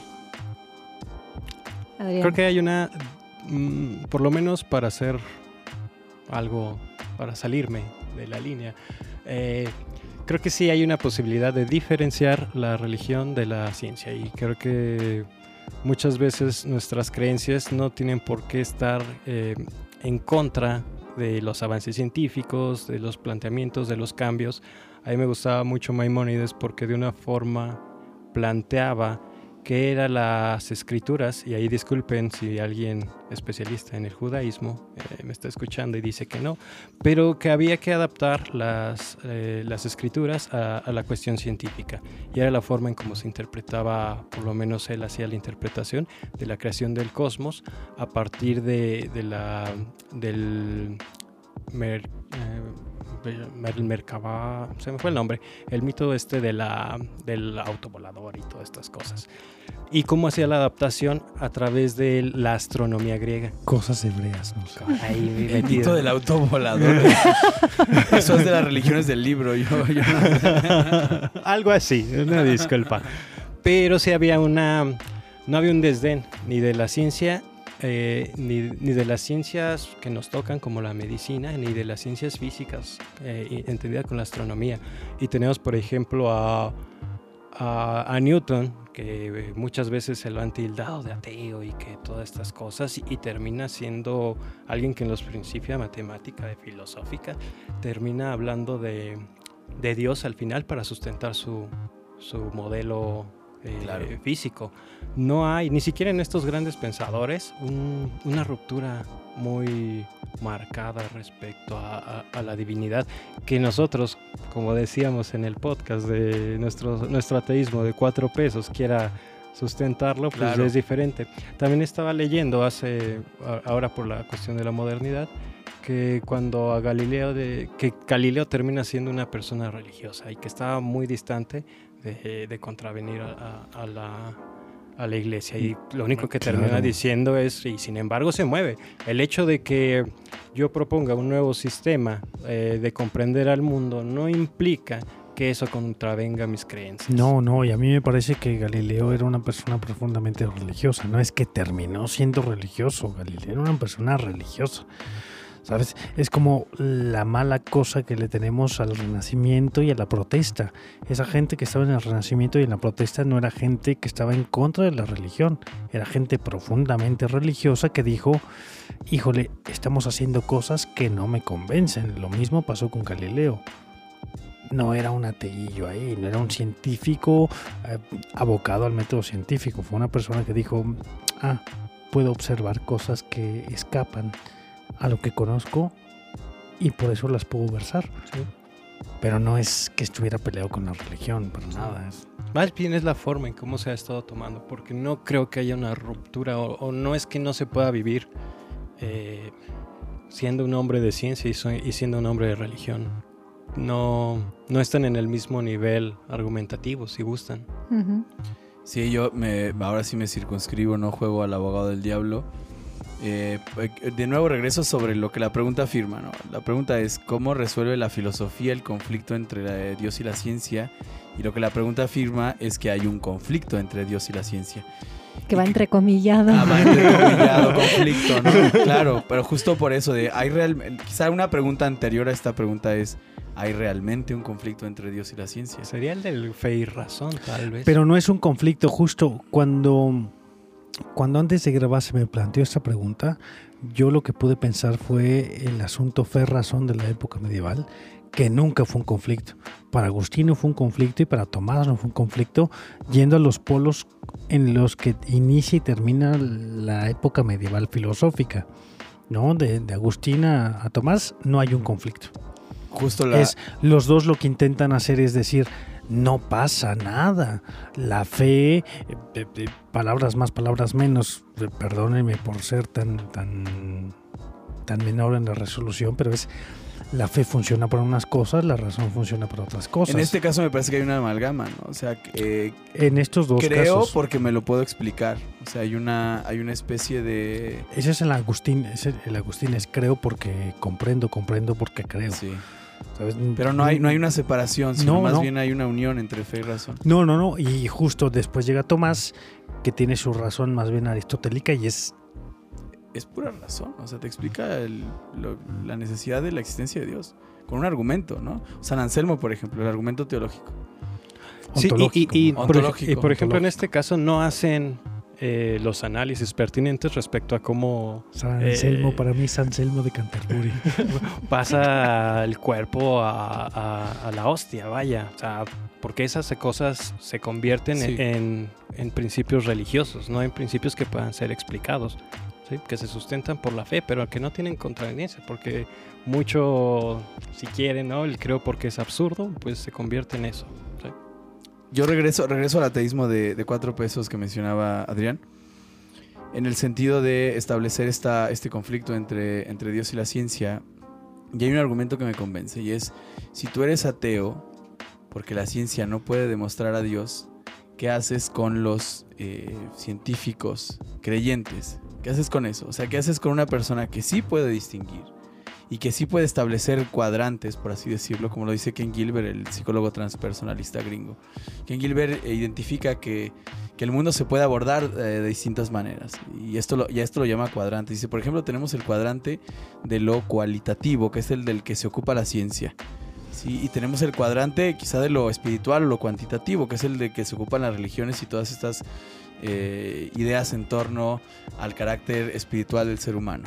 ¿Qué es lo que pasa? Que si uno quiere demostrar eh, o quiere desacreditar la existencia de Dios porque no es comprobable científicamente, lo que está haciendo es una especie de... Eh, no es un anacronismo, pero más bien es un, es un tránsito injusto. Es decir, quieres medir lo cuantitativo desde lo cualitativo. ¿Qué es lo que pasa acá? Que se parte de un prejuicio. La pregunta fundamental acá me parece que es, ¿qué es el mundo? ¿Qué es el mundo? ¿Qué es el mundo? ¿Quién soy yo? No, no, en serio, en serio, en serio, no lo, digo de broma. Eh, ¿Qué es el mundo? Si el mundo es pura materia, solo, si el mundo se reduce a sus aspectos cualitativos, o si el mundo tiene un carácter que escapa a lo cualitativo. ¿sí? Por ejemplo, en el caso de la mente. Eso lo dejamos para un segundo podcast. Lo dejamos para un segundo podcast, pero, pero no habría tal conflicto. Porque de frontera a frontera, desde la madre patria hasta... La ciencia se estaría ocupando entonces del aspecto cualitativo del mundo, de las relaciones de causa y efecto. No, no, claro, pero es que justo eso, yo nunca había escuchado lo de los cuadrantes ni de este, de este persona que dices, pero es lo mismo que hacen Agustín y Tomás. Jamás se pelean. Uno lo tiene desde el, desde el asunto muy platónico, desde el otro desde el asunto muy aristotélico, pero no están peleados. Es que estamos hablando de cosas distintas. No los pones en confronta, no los pones a pelear.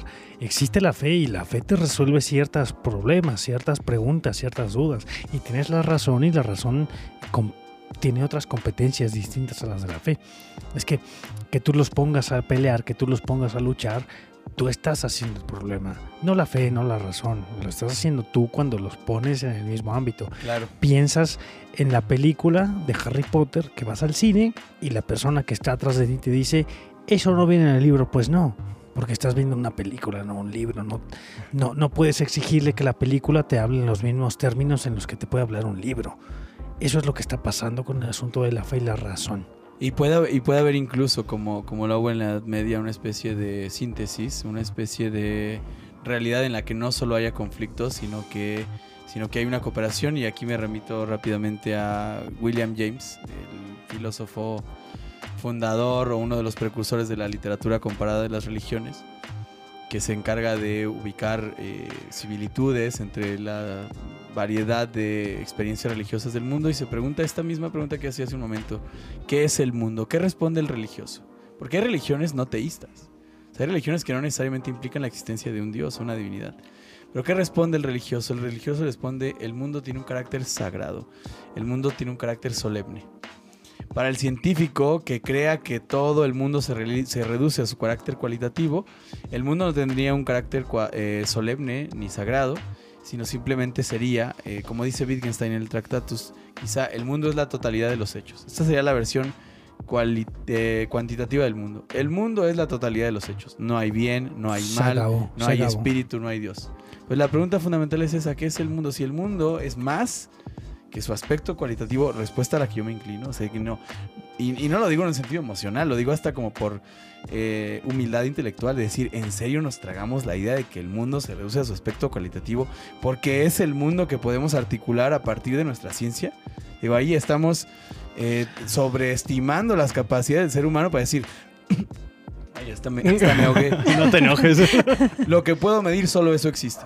No estoy diciendo que exista lo no medible, pero me parece desmesurado creer que el mundo se reduce a su aspecto cualitativo. Entonces, desde ese punto de vista, ok, hagamos ciencia para saber lo que hay que medir y hagamos espiritualidad, sea o no sea religión, para aquello que no se puede medir, aquello que se puede experimentar de otras formas. Y creo que también uno de los planteamientos que habría que traer a colación es este de que eh, si la religión, la revelación como tal, eh, conllevaba una verdad, y la filosofía o las ciencias llevaban a una verdad también, implicaría que si es la misma verdad, solo son diferentes caminos.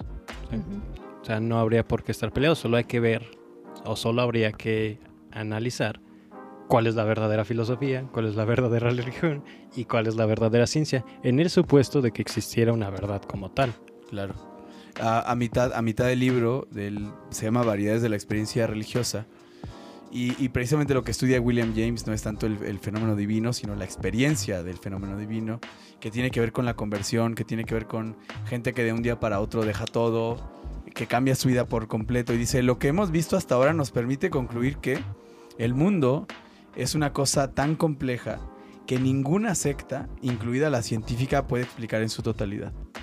Entonces, si, si el mundo no se reduce a una única explicación de un cuadrante. Dice, la única forma de abrir el tesoro del mundo es meter las dos llaves. Meter la llave de, la ciencia y la religión y saber utilizarlas las dos, saber reconocer sus límites y sus potencialidades. Y en lugar de decir, o el mundo se explica por la religión o el mundo se explica por la ciencia, pues utilizar los dos caminos. Y, y, tratar de hacer una aproximación un poco más compleja a la realidad, un poco menos simplista que nuestro ateísmo juvenil. Que, sí, sí, sí. que estas ansias este, menores de, de, intentar meterse con temas ocultos. Pues que una última pregunta. ¿Cómo están los ánimos? ¿Cómo estamos? Prendidos. ¿No te escuchamos? Prendido. Como bandido.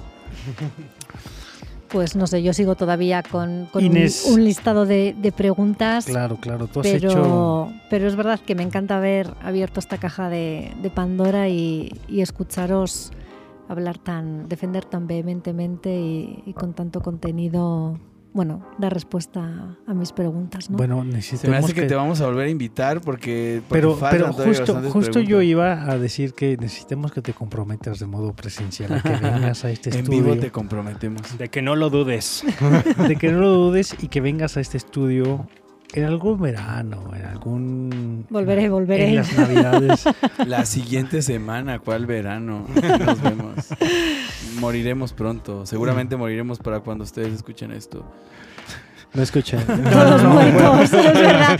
Entonces, para, seguir viviendo no hay que escucharlo. ya no lo escuchen, por favor. No escuches Pero este bueno, podcast. Nos da tiempo de una pregunta más. Una pregunta más y una pregunta que le tenemos preparado todos los gallos a Asclepio para Inés. No, no, no. Inés no lo sabía, pero le hemos preparado una pregunta. Este, pero sigues tú, Inés, otra vez. Em, quizás esta que queda un poco así como más, eh, ¿no? Como de cierre. ¿Tiene, un final la filosofía? ¿Final en qué sentido? Un final. buen filósofo. ¿eh? el fin se dice en muchos primero, Primero le interrogas a la pregunta, porque la respuesta inmediata implica la afirmación de un prejuicio. ¿no? Sí, un final en el sentido de. La filosofía es finita. ¿Consideráis que la filosofía puede llegar a, su finitud, a, a que sea finita? Buenísima pregunta. ¿eh? Yo voy a responder al último. Ah, ok. Yo... Vas a responder al final. Al final. La traca con final. La soberbia, con la soberbia que responde al final. Yo digo que no. Pásala. Pero ah, justo, pregunta, pregunta de seguimiento. Cuando alguien te dice que no, le preguntas por qué no y, buscas el argumento. Pues ¿no? ¿por qué no? Sí, no, ¿por qué? Porque sí, no, argumentes su sí, respuesta. Sí, no, ¿por qué? Este, no, porque en gran parte eh, la finalidad de una ciencia de cualquier cosa, salvo la frenología que ya terminó siendo desechada. Oye, oye, este cráneo, este cráneo es un taxista. ¿La qué? Frenología, frenología. El que, el que estudia la forma de la cabeza humana y las distintas Usaban un compás para ponerlo en el cráneo y decían, tú tienes la forma típica de la usura, por lo tanto, tú eres judío. O de los asesinos. Eres, eres asesino, o de... eres judío, eres, sí, eres sí. mujer, tienes la forma del cráneo de una mujer, tienes la forma así, la frenología. A Adrián todavía le gusta. Sí. Estos medievales. De hecho, habla No, Hegel no, en la no. fenomenología del No, espíritu no. de un capítulo. La frenología del espíritu. La frenología. Y termina desechándola. Dice, es que no puede existir este tipo de ciencias porque no... Son tonterías. ¿no? Pero bueno, volviendo a la pregunta, no, no creo que tenga una- un fin la filosofía, eh, porque está determinada evidentemente por preguntas y las preguntas parten, creo yo, en gran medida de una crisis. Eh, que la filosofía termine implica que la historia termine como lo, lo planteaban a lo mejor los hegelianos y Fukuyama en los noventas, pero no, sobre todo por esta crisis y ah, les digo, a, fin- a menos que lleguemos al final de la historia, no va a haber una, una final de, un final de la filosofía. Cuando Y dices final de la historia, te refieres a que la gente deje de hacer historia. deje de hacer deje, historia, de, deje- deje de, de tomar notas sobre lo que Sí, ocurre. de que lleguemos a ese Ujú. estadio, estado proletario del que hablaba Marx. Y ahí sí eh, se acabaría y la ahí te- filosofía. a lo mejor terminaría la filosofía, pero de todos modos mantendría. Habría filósofos en las catacumbas Sí. diciendo, ¿y por qué dejamos la historia hasta donde la dejamos? Habría una ruptura. Existiría una, una intrahistoria, ¿no? Habría diarios secretos, habría una historia sí, secreta. Sí, sin una, una intrahistoria, sí. por lo mismo, de que siempre se está enfrentando a crisis. Nosotros lo estamos viviendo ahora. Vivimos una crisis sanitaria que también tuvo como consecuencias las reflexiones de varios filósofos, filósofos conocidos y, y demás que dieron su, su panfleto a principios del 2019. Todas estas crisis económicas, sociales, políticas, sanitarias son el caldo de cultivo de la filosofía. ¿Por qué? Porque ahí es donde se, se viene a, a contrarrestar, se viene a, a establecer un montón de preguntas. Y es ahí donde empiezan a desarrollarse. Y es ahí donde todos, donde todos esperan que la, la, la humanidad termine, la filosofía termine, es donde termina impulsándose todavía más. Sí, Sí. el, Entonces caldo de, el- caldo de cultivo, ¿verdad? Sí. O sea, sí, siempre que haya crisis habrá filosofía.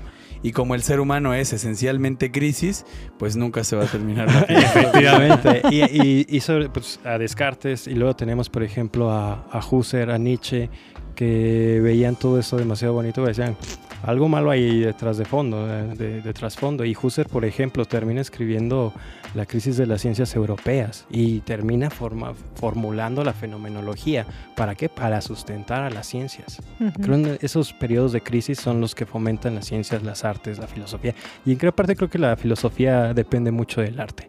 Cuando eh, hay una vanguardia en el arte, la filosofía va a estar tomando ahí ideas, conceptos también de ellos para estar planteando. E igual si la filosofía plantea algún un concepto nuevo, porque los tenemos, pese a, a toda la cuestión histórica y todas las palabras que hemos desarrollado, siempre va a haber un nuevo concepto que se podrá estar desarrollando la misma filosofía. Por eso no hay. Pues eh, el final de la filosofía. Yo voy a decir que sí. Que sí, que sí que tiene un final. Y apelando no tanto a la forma, al aspecto formal del que habla Adrián ahora, porque como actividad del pensamiento parece que se va a reproducir. Y aquí sí cabría hablar de filosofía náhuatl y de otro.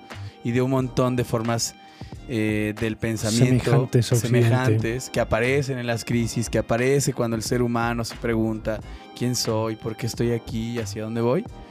Pero hablando en términos eh, del devenir específico de la filosofía, sí creo que hay un final. Y creo que no será una novedad decir que ya se ha hablado antes de la muerte de la filosofía, de la. sobre todo bajo la forma de la metafísica. Que muchos filósofos entienden, por ejemplo, Heidegger, como algo similar, la historia de la filosofía la historia de la metafísica. Porque ¿qué es la historia de la filosofía? O sea, si pones atención en los grandes nombres de la filosofía, son metafísicos, ¿no? Platón, Descartes, Hegel, Heidegger, son, son filósofas y filósofos, bueno, acabo de decir puros filósofos, pero son filósofos que se preguntan por el ser, ¿no? Y por, y por cómo deviene el ser y etcétera. Yo voy a decir que sí hay un final de la filosofía, porque la filosofía nace en un contexto específico y apelando también a este otro principio, que no hay nada que empiece mal y no termine mal. No hay ninguna idea que no termine por degradarse, no hay ninguna idea que no termine por cansarnos. Cuando empezó el cristianismo, cristianismo primitivo en los, en los primeros siglos del, del, Imperio Romano, y los romanos politeístas se, se, juntaban en las plazas y veían a los primeros cristianos juntarse ahí en sus agapés, les provocaba una profunda admiración decir, mira cómo se tratan estos desconocidos como si fuesen hermanos. ¿No? O sea, cómo, cómo, cómo, cómo va la convivencia entre esta gente que no se conoce y se tratan como hermanos. Ahorita decimos, la única iglesia que ilumina es la que arde, ¿no? Y el catolicismo es el peor de los males porque somete, Mira, no es que yo sea el editor del programa, pero esto me suena a algo que escuché hoy. No, pero acuérdate que el, el tiempo el en tiempo, el... tiempo es raro. El, tiempo, es relativo, el tiempo, es raro. El tiempo, En estas cuatro paredes. Sí. Pasan muchas cosas. A lo que voy es, así como el cristianismo, la filosofía entrará en decadencia. O sea, eso que nos parece tan atractivo va, va, a terminar cansándonos, definitivamente. Y creo que ya se ha establecido el fin de la filosofía bajo la forma de la metafísica, por lo menos en dos momentos que son Nietzsche y Heidegger. Parece que Nietzsche dice lo último que se tiene que decir sobre la metafísica. Dios ha muerto y con él murió la razón. Entonces, ¿qué significa que haya muerto la razón? No quiere decir que, murió la capacidad de razonar de los seres humanos. Quiere decir que la razón, la filosofía y Dios tienen contenidos muy específicos localizados en la tradición filosófica. ¿Por qué Heidegger se desembaraza de la filosofía y de la metafísica? ¿Por qué Heidegger escribe tan raro? porque está tratando de romper, de destruir, habla de destrucción en ser y tiempo, ¿no? Que está tratando de destruir una tradición que dice, a mí ya no me alcanza pensar con estos mismos conceptos, porque si yo pienso, por ejemplo, ¿qué es el hombre? Y sobre todo así en masculino, ¿qué es el hombre? Esa palabra, el hombre, tiene un sentido muy específico en la historia de la filosofía. Y ese sentido específico es el aristotélico, es un animal racional. Y Heidegger dice, es que no podemos seguir tratando al hombre como animal racional porque su esencia no descansa en la animalidad. La pregunta radical que se tiene que hacer sobre el ser humano, en este caso el Dasein, el ser ahí, el ser localizado, es ¿cuál es la relación del Dasein con el ser? Esa es la pregunta radical y fundamental. Entonces, si la filosofía se va cargando de conceptos, si estos conceptos tienen tradición y si para filosofar, si cuando yo filosofo pienso en esencia, pienso en ente, pienso en libertad y todos estos conceptos están cargados en la tradición, la filosofía tiene que morir porque estos conceptos eventualmente se van a desgastar y, va, y vamos a tener que hacer como la poesía, como hace Heidegger, inventar conceptos nuevos, trastocar el lenguaje y darle muerte a la filosofía. Heidegger dice adiós a la filosofía y Sioran también. Y Heidegger dice hola al pensamiento. ¿Y qué significa el camino del pensar? Hablar menos y callarse más. Estar a la escucha del ser, dice Heidegger. Eh, Cioran se desembaraza de la filosofía en un pequeño ensayo que se llama Adiós a la filosofía y dice, lo que yo sospecho de la filosofía es que todos los filósofos han acabado bien. Yo sospecho mucho de la gente que acaba bien. que, que, le ponen un monumento que dicen, oh, Platón murió por una injusticia. Sospecha de, la, del carácter incólume de cualquier ser humano. Por supuesto que hay fin de la filosofía, pero se seguirá manteniendo eso otro, me parece, que, mencionaba Adrián, que quizá no es la filosofía desde el punto de vista de su tradición, pero sí eso que aparece. A mí me encanta la humanidad por esto y está plasmado en todas las películas de Hollywood. Pero en un momento de crisis, siempre hay alguien, un conjunto de personas que, sacan algo de eso. Y se producen nuevas crisis, pero el movimiento es la única constante. Pues sí, es, como dices, ¿no? Ahí estaba el cristianismo, ahí estaba Nietzsche, ahí estaba Heidegger, que hay una reformulación. Evidentemente no es nuestra misma, no es la misma filosofía de, los presocráticos a la que tenemos nosotros, pero se mantiene la cuestión de del pensar por utilizar el, el, concepto heideggeriano, que yo no le creo tampoco mucho, pero uh, sobre, todo cuando, cuando hace ese análisis de, mi mm, vida por la fenomenología y la tarea del pensar, creo que termina termina haciendo los mismos juegos que, que hacía un poco Parmenias. Pero bueno, de eso ya hablaremos en otro tiempo. en otra ocasión. Pues eh, yo no tengo nada que, resolver. Me parece que la cuestión va más o menos apuntalada. No zanjada, pero va más o menos apuntalada. Yo, yo apelando a una cuestión más bien biológica, creo que la filosofía no tiene un fin, no se acaba. La filosofía no como una profesión, sino como una facultad de las personas, pues no se termina. Mientras haya seres humanos, mientras no seamos parte de estas series posapocalípticas que nos plantea la National Geographic desde hace 10 años, va a seguir habiendo filosofía. Lo mismo pasa con la medicina, Va a seguir habiendo medicina mientras haya gente que se interese por la enfermedad o por la procuración del otro.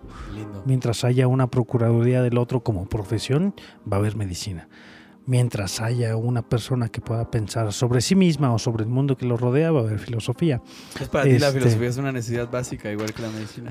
Igual que la tortilla. Eh, igual, igual, sí, igual que la tortilla. ¿O por qué, o por qué la este, comparación? No, no hago una, hago una comparación porque creo que tiene dos aspectos, el aspecto profesional y el aspecto como como de salido de las academias. Eh, no, no, eh, eso me parece como profesional. Lo profesional existe en tanto que hay gente que se dedica a la filosofía, pero hay un carácter que tiene que ver con la intimidad del ser humano, como la medicina. La medicina hay profesionales que se dedican a curar, a procurar por el bien de la otra persona, pero que no se agota en lo profesional, sino que sale desde el carácter de poder brindar un confort al otro que está pasándola muy mal. En la filosofía pasa lo mismo. Como profesional te puedes pensar todo el mundo y acabártelo y reconstruirlo, pero también como persona puedes, puedes preguntarte ¿y, por qué yo no? ¿Y por qué yo sí? Puede que no haya filosofía institucionalmente, pero siempre habrá Pero siempre va esta cosa que hace la filosofía que será, me habilito otra vez a la primera pregunta, preguntarse. Pensar por sí mismo. Preguntarse, preguntarse, decir ¿y quién soy yo? ¿Y dónde estoy? ¿Y por qué truena? ¿Y por qué llueve? ¿Y por qué este, los perros no me comen? Siempre, siempre va a haber esa cosa. Entonces, mientras haya personas, mientras no estemos en el fin del mundo posapocalíptico de nuestro segundo episodio de ciencia ficción, habrá un dejo de filosofía, no en el asunto profesional, pero sí en el asunto de una habilidad de cuestionarse como un asunto romántico, si tú quieres, de, de que reducimos la filosofía, la mínima expresión de la filosofía será el cuestionar, lo que sea. Lo que sea, preguntarse. Siempre que haya dogmas habrá alguien que las cuestione. Habrá una habilitación de una pregunta. Y esa habilitación de la pregunta me parece como el, el inicio fundamental de la filosofía. Y ya está. y podríamos seguir y seguir y seguir, pero pero no sé, gallo, escuchas ustedes. Hay que, hay que ir por el pan.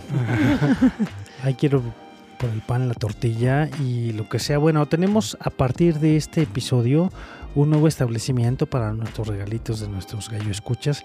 Tenemos una ruleta que Adrián Ardilla Lara ha habilitado donde la llena de información con todos los que nos comparten, con todos los que los que nos, nos siguen, nos comparten y nos recomiendan y todas esas personas de manera aleatoria se han de ganar nuestros nuestros regalitos de un gallo para Asclepio que hoy tienen una bellísima película que son cortitos, en realidad son cortitos de Woody Allen. Lo tenemos ahí en la cultura popular como una gran película de Woody Allen, pero son como cinco cortitos, ¿no? Me encanta ese donde está vestido de espermatozoide y dispuesto a la batalla. y sobre todo lo que siempre quiso saber sobre el sexo y nunca se atrevió a preguntar. Nos ha fusilado el tema este señor. Este, Entonces basta con que nos compartan en redes sociales. Basta con eso y nosotros de manera... Lo sortearemos. Lo sortearemos por aquí. Nos comparte, nos, nos sigue, nos comparte y nos etiqueta en, su publicación para poder saber que nos ha compartido. Porque hay gente que no nos etiqueta a nosotros y luego espera que de manera mágica. Y etiquétenos a nosotros, por lo menos. Un Gallo para Asclepio. Nos puede seguir en todas nuestras redes sociales, Instagram, Twitter, Facebook, Un Gallo para Asclepio. Y nos puede escuchar en su plataforma de podcasting favorito. Inés, la pregunta que tenemos los gallos para ti no es una pregunta eh, Qué miedo me dais. Solo queremos saber cómo te la has pasado esta noche aquí platicando con nosotros. Pues me habéis hecho muy feliz. La verdad es que ha sido un momento muy especial. Vuestra compañía es un lujo absoluto y me siento muy, muy afortunada por, haber sido la invitada en, esta ocasión, por haber aceptado, haber discutido y haber peleado mis, mis preguntas y, por haberme bueno, pues, eh, dado una tan, tan cálida bienvenida en este, en este podcast. Así que muchísimas gracias. El estudio es tuyo. Cuando quieras regresar, bienvenido. Muchísimas gracias a ti. Muchas gracias, Inés. Muchas gracias. Has hecho unas preguntas sumamente pertinentes y regresando al romanticismo, eh, son más importantes la, formulación de las preguntas que las respuestas. A mí me habéis hecho muy, muy, muy feliz. y han quedado muchísimas preguntas sin, sin formularse, sin preguntarse. parte 2. Este, ya nos pusiste a pelear también. escriban, en nuestras redes sociales, en nuestra comunidad de Facebook, el gallinero de Asclepio, para que Inés regrese. Un like y hacemos parte 2. bueno. Y vendré con la maleta, con la maleta llena de libros. Ah, con una vista que tengamos este, para hacer que venga Inés, Inés que cruce el charco nuevamente y venga a, formularnos sus, sus preguntas, sus interrogantes en representación de toda la comunidad que sigue a un gallo para Asclepio. Pues bueno amigos, eh, tienen esta lindísima, divertidísima película de Woody Allen. La verdad es que es una joya. Tú la conoces, Inés. Cuéntanos un poquito más de la película de Woody Allen. Pues yo la vi hace muchísimo tiempo y, si mal no, recuerdo también parafraseaba alguna novela rusa de estas eh, que intentan captar el alma rusa, ¿no? pero yo creo que la parte más divertida es la que tú comentas de Woody Allen, una especie como de esperando salir. esperando, salir. y un poco, sí, también como ha dicho Alan hace un momento, no, ese también esa parte del hombre, no, esa especie de como de visión masculina de, de, tantas de la sexualidad y de cómo, ¿no? de esa parte de sin entrar en, en géneros, pero sí como desde ese punto de vista quizás tan, tan masculino, aunque yo creo que Woody Allen también intenta como acercarse a otros puntos de vista, pero bueno, son pequeños cortos en los que, bueno, forman parte de esa, de esa filmografía de Woody Allen que en estos momentos está quizás denostada, pero bueno, que con la que quizás todos nos hemos, hemos, crecido, hemos, hemos aprendido a apreciar ese sentido del humor, por ejemplo, tan, tan judío ese famoso chiste de, de, Wagner, ¿no? de si sigo escuchando Wagner me van a entrar ganas de invadir Polonia. ¿no? Entonces, eh, sí, es un chiste, sí, es un chiste muy controvertido. No, Yo, no nos cancelen, por favor. No, no, es un chiste además que yo lo oí por primera vez en una de sus películas y que por lo menos en lo que yo he leído y en muchos artículos que, sigo y muchos escritores lo citan continuamente, con lo cual, bueno, eh, podemos quizás eh, por ahora estar a salvo de la cultura de la cancelación y yo creo que también eso es bueno. Entonces, recomiendas ampliamente que nuestros suscriptores de Un Gallo para Esclepio nos sigan, nos recomienden y nos retuiteen. Por supuesto. Por ahí. Bueno, amigos, un gustazo haber estado compartiendo esta mesa de pequeños islotes aislados, como lo es esta película, con Inés, que nos ha venido a poner en jaque, que nos ha venido a cuestionaros, a, pelear, a pelear, a decir más días como este. Así que como de estos filósofos que hablan de lo que quieren, ahora yo les voy a preguntar. Ahora les voy a preguntar y me van a contestar. Pues así con todos nuestros invitados, con nuestros, nuestros gallo escuchas que puedan venir, que nos manden sus preguntas, que nos manden sus, sus temas que quieren que hablemos. Y un gustazo estar con ustedes una vez más. Y, bueno, no olvides Asclepio. que le debemos un hecho gritón. Hasta pronto. Hasta luego. Adiós. gracias. bye.